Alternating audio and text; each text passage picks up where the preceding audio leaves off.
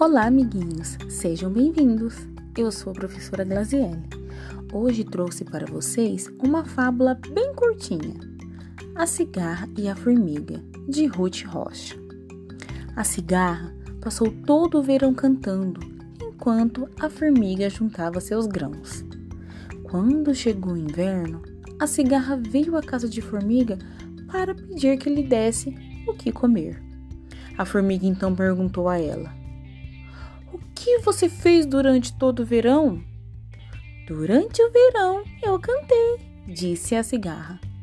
E a formiga respondeu: Muito bem, agora dance. Moral da história é que todas as ações geram consequências. Então a cigarra se divertia e a formiga só trabalhava. Assim a formiga tinha o que comer no inverno e a cigarra? A cigarra ficou sem ter o que comer. Então vamos pensar muito bem em nossas ações. Espero que tenham gostado dessa curtinha fábula que eu trouxe para vocês. Um grande beijo e até mais.